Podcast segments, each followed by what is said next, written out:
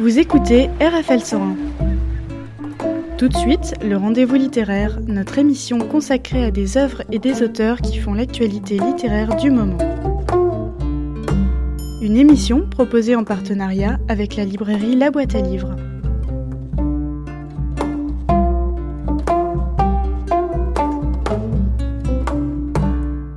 Bonjour, je suis en compagnie de Corinne Galibardi. Bonjour. Bonjour. Vous avez publié aux éditions euh, La Cimar La colleuse d'affiches.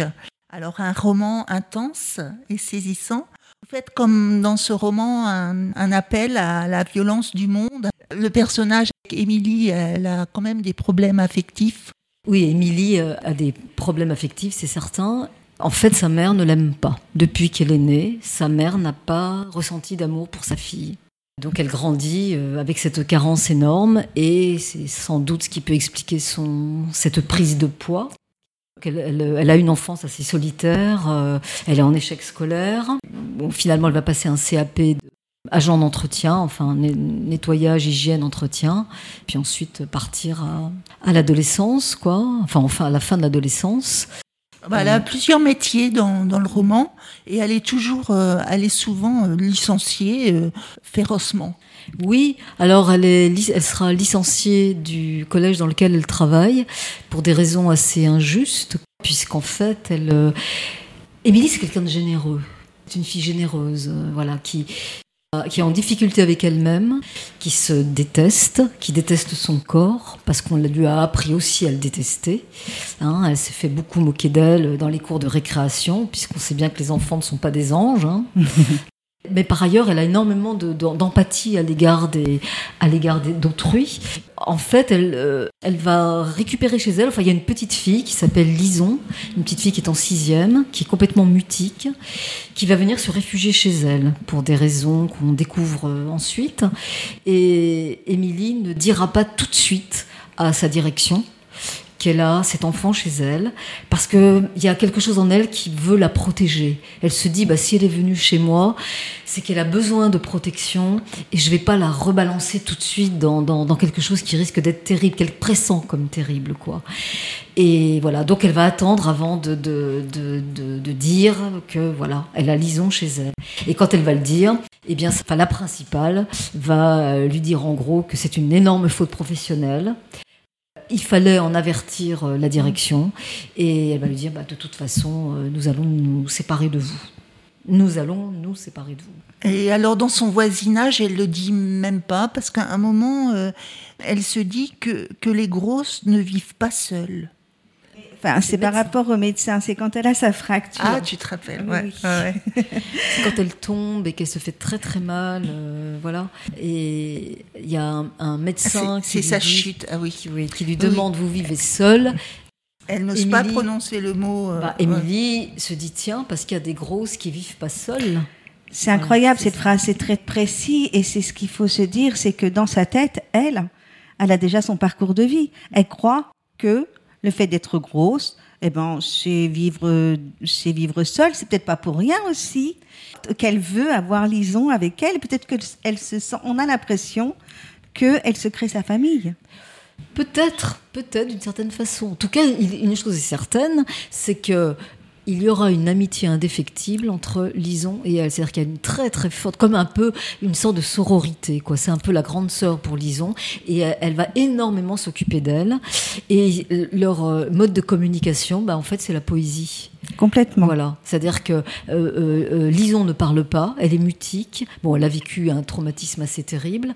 Et Émilie, entre en contact avec elle par la poésie. Et en même temps, Émilie, ben, elle aussi, par la poésie, enfin, se découvre aussi, enfin, se découvre un goût pour la poésie, pour la musique des mots. Ça, pour elle, c'est très important. Elle préfère ça à la prose. Alors, c'est pas une lectrice, hein, en réalité, euh, parce que par, par euh, culturellement, ça fait pas partie de sa culture, c'est certain, hein, le, le, livre. Mais euh, en tout cas, quand elle lui lit des poèmes, eh bien, elle a un vrai bonheur à lire des poèmes, et, à, et Lison a un vrai bonheur à les écouter.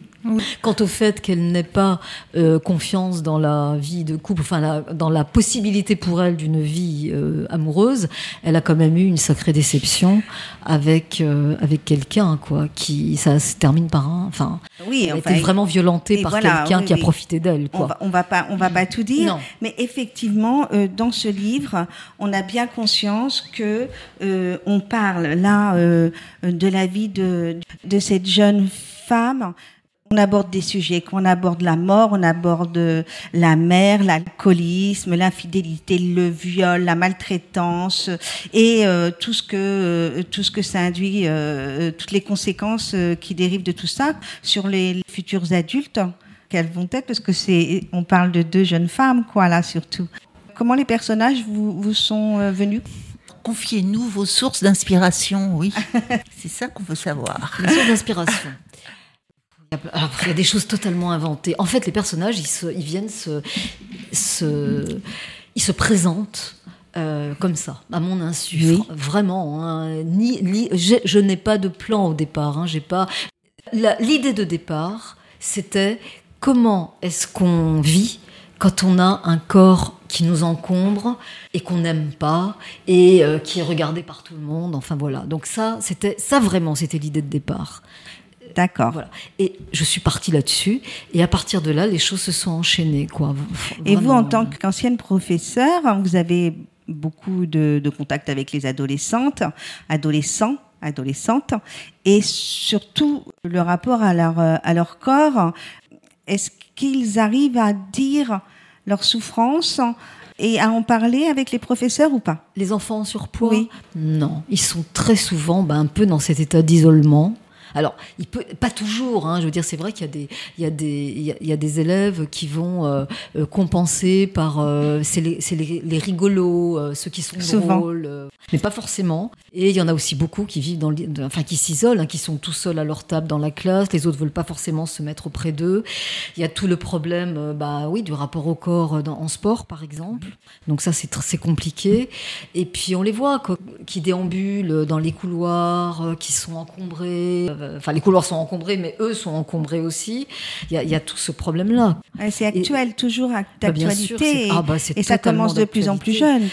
Bien sûr, et puis c'est vrai qu'il y en a de plus en plus quand même. Mhm. On en voit beaucoup, des jeunes et des même très jeunes mhm. qui ont déjà des problèmes de surpoids. Alors le fait d'écrire, ça, ça vous permet d'adoucir euh, le cours du temps ou euh, euh, j'ai quand même euh, ouais souffert. Enfin, oui, c'est c'est Émilie. Elle, enfin, je, je l'aime, je l'aime beaucoup.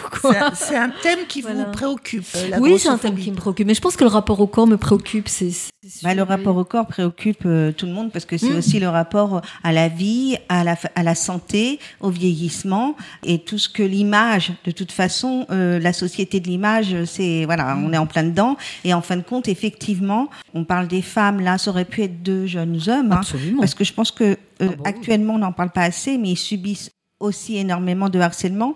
Et là, c'est un sujet sociétal parce qu'on parle aussi du harcèlement. Mhm. C'est très, très important. Mhm. Et vous, en tant qu'ancienne professeure, vous êtes légitime encore plus pour en parler. Bien sûr. Et euh, plus. Euh, si, je, pense, parce que en fait, on n'a pas assez de, de, témoignages justement de mhm. professeurs à ce sujet. Je trouve qu'on n'en a pas assez. On a, on a des parents, on a beaucoup de journalistes et très peu de personnes vraiment en contact avec des enfants souffrants. Et c'est important de dire mm. les conséquences que ça peut avoir, parce que dans votre livre, on le sent. Mm-hmm. Ces conséquences-là, c'est très très important. Hein, c'est sûr. Et dès la maternelle, ils le disent bien, et c'est vrai. On va reparler du titre, la, colleuse d'affiches. Oui, la poésie, bon, dans, ça aide à vivre. Vous mhm. citez euh, Apollinaire, euh, Jacques Prévert dans l'anthologie des cinq poèmes. Alors là, c'est aussi la, la prose, des recueils de morceaux de prose et, de vers. Alors, si vous voulez bien, on va lire un, passage avec deux personnages, donc Tidir euh, du Maroc. Alors, je vous laisse lire, Corinne, un petit extrait. Sachant que Tidir, donc, est une ouvrière qui travaille dans l'abattoir, travaille également, à un moment donné, Émilie. Le voile de Tidir s'était légèrement rétracté, tandis que pour une fois, sortie de sa réserve habituelle, c'était elle qui s'exprimait. Était-ce l'affaire de son fils emprisonné qu'elle racontait à ses deux amis? Non. Ces peines-là sont parfois si lourdes que les mots eux-mêmes ne peuvent les porter. C'est dans les yeux qu'elles se disent, dans les plis de la bouche, dans le voûtement des épaules. Elle parlait de son village natal situé dans le haut Atlas marocain, à une trentaine de kilomètres de Marrakech. Celui qu'elle avait quitté à huit ans, avec sa ribambelle de petits frères à la mort de son père. Sa mère, convaincue par une de ses sœurs, avait décidé de partir la rejoindre en France pour y trouver une meilleure vie. Cette description que vous faites du haut Atlas marocain, c'est du vécu? Je suis allée donner euh, des cours de, français langue étrangère à euh, des, jeunes élèves berbères, euh, donc dans, dans un petit village du Haut-Atlas, effectivement, pendant des vacances de Pâques, pendant 15 jours de vacances de Pâques. Une pensée, oui, une pensée au peuple marocain avec cet effroyant séisme. Oui a démoli euh, beaucoup d'habitations. Et... et des enfants, là, justement, qui n'ont plus d'école, certainement. J'ai aucune information sur le village euh, mhm. lui-même, hein, euh, mhm. qui s'appelle Tizinoucheg, mais il est en plein dans le. Dans la faille. Ah oui, ouais, enfin, oui, en fait, il n'y a plus rien. J'ai peu d'espoir mhm. qu'il soit indemne, quoi. Donc c'était une pensée mm. d'actualité, comme quoi quand on lit un livre d'une écrivaine euh, locale, bien, on, a toujours des, sujets d'actualité, des pensées à, travers le monde. Alors maintenant, euh, euh, un, extrait musical qui illustrerait le livre La colleuse d'affiches. Alors déjà, on va expliquer le titre. Oui.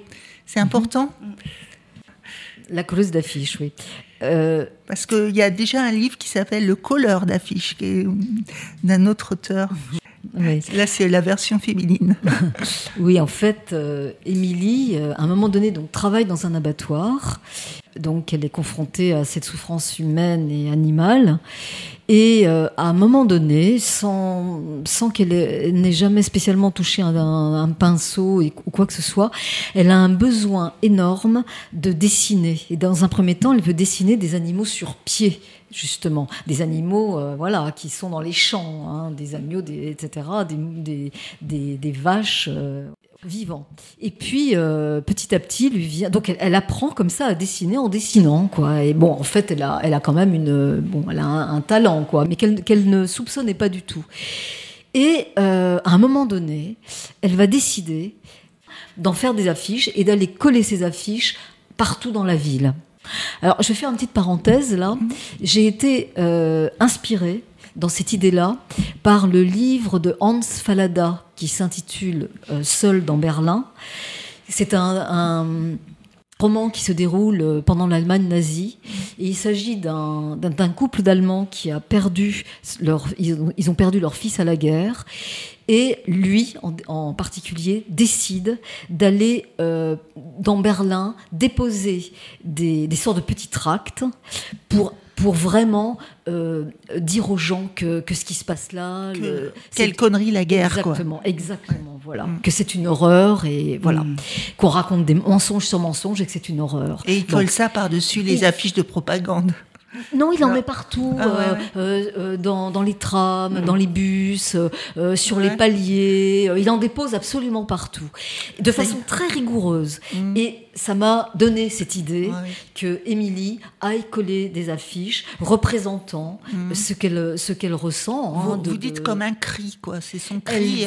Elle dit, oui. pour moi, que mes affiches sont un cri. Et elle explique aussi que peindre et aller afficher, c'est un même mouvement. C'est-à-dire que pour elle, c'est très important d'aller afficher, d'aller afficher dehors. Ce qui la transforme en, artiste de street art sans qu'elle sache absolument ce que c'est que le street art. C'est pas, mhm. elle s'en moque de ça. Comme quoi, on peut sortir d'une souffrance. Euh, euh, dans le mouvement, parce que c'est un mouvement aussi de mhm. dessiner, c'est un mouvement de euh, ce qu'elle fait là. Elle est vraiment dans le dans la vie, quoi. Et elle sort et elle, on peut dire qu'elle s'affiche. Absolument, exactement. D'une certaine façon, elle s'affiche. Elle qui a tellement vécu mm. dans une sorte de réclusion, Là, elle s'affiche, c'est vrai. C'est un peu comme ça Et, que je euh, le vois c'est effectivement, tout d'un coup, c'est une force profonde en elle qui Mhm. monte et qui, euh, bah, qui aussi lui fait du bien, enfin, qui la structure, qui la construit. Oui, parce qu'il y avait l'absence d'horizon abolie toute évasion possible. Oui. On avait retenu cette phrase, page 110. C'est quelque chose que je me répète souvent, moi, personnellement. Quand je vois pas l'horizon, j'ai l'impression, en fait, ça me, ça m'effraie. Ça m'effraie, je me dis, qu'est-ce qui se passe? Il y a, il y a rien. On peut pas, on peut rien imaginer. On, on peut pas se dire, euh, ah bah tiens, il y a quelque chose derrière. Il y a un avenir, il y a, on va pouvoir faire ça, il y a, il y a le futur. Quand il y a rien, quand il y a des murs, que des murs, on peut pas imaginer un futur. Et c'est ce qu'elle ressent. Euh, Oui, oui, ces oui, espèces de murs qui pourraient être son corps, qui pourraient être tout ça. Par moments, oui, elle vit, elle vit une certaine détresse, hein, c'est sûr, une c'est grande- oui. certain. Mais elle remonte tout le temps. Mais alors, dans, oui, dans ce livre, il y a quand même, oui, voilà, c'est ça, c'est une bonne. euh, on a de l'espoir, justement. Elle retrouve, il y a, l'horizon. Oui. Il y a l'horizon, ça y est. Elle le voit. Qu'est-ce que vous avez envie de. euh, enfin, j'aurais voulu savoir, moi, s'il y avait des auteurs, oui, effectivement, qui vous avaient vraiment inspiré. Je pense que, notamment quand j'ai travaillé sur l'abattoir, j'avais Zola en arrière-plan. Ah bah oui. Alors je ne me prends pas pour Émile Zola, hein, rassurez-vous. bien sûr. Mais j'avais Zola, oui, oui. Le, le- C'était, c'était, c'était assez, assez fort, quoi. Alors qui d'autre euh. Ah, moi, on ressent dans le livre, à un moment donné, euh, c'est important parce que euh, ce que vous dites, parce que quand elle va travailler, le labeur, elle se lève très tôt le matin. Et puis, euh, c'est vrai, c'est un peu à la Zola, on va dire à- la Zola, mais c'est vrai que ça peut euh, ressembler. Il y a des choses qui ressemblent parce que on, a aussi, voilà, elle ressent les odeurs d'urine euh, à l'aube, les gens euh, qui qui sont pas bien réveillés. Il y a, il y a, on, on retrouve un peu tout ça dans Zola aussi quand même. Si si, il y a quelque chose. On sent, il y a les odeurs, il y a tout ça, on ressent. ça m'étonne pas. Au moment où je décris l'abattoir, enfin la- quand elle fait, Oui. la- quand le rideau s'ouvre là et qu'elle découvre, c'est vrai que j'avais vraiment Zola à l'esprit. C'est le monde ouvrier aussi. tiens. Ouais, on est dans le monde Exactement. ouvrier, hein, voilà. Oui, on parlait Alors l'extrait musical, oui, euh, on avait pensé à Je suis comme je suis, euh, Juliette Moraine, pourvu qu'on m'aime. Oui, Alors on je écoute. pensais que c'était. On écoute tout de suite. «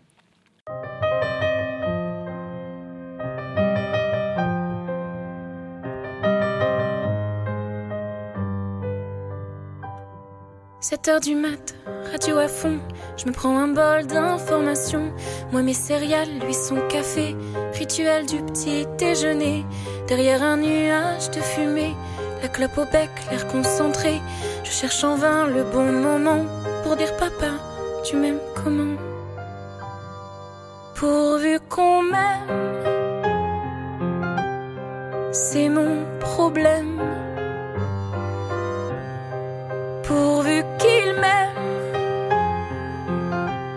C'est mon problème. Pourvu qu'on m'aime. 8 heures du mat, heure pour l'école. Mes poches sont remplies de babioles. Distribution à qui veut bien être mon ami ou juste copain. Y a cours de gym et je voudrais tant qu'on me choisisse pour une fois maman. Alors si je leur fais des cadeaux, ils verront peut-être moins mes kilos pourvu qu'on m'aime.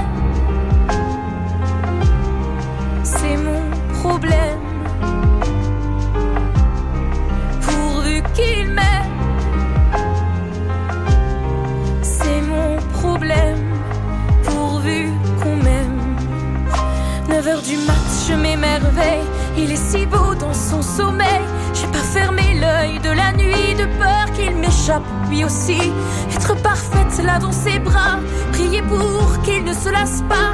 Est toujours drôle et bien luné, ne pas demander ce qu'on est. Pour qu'il me reste encore un peu, pour qu'il me prenne dans ses bras. Pour qu'il me reste encore un peu, pour qu'il ne se lasse pas, pour qu'il m'aime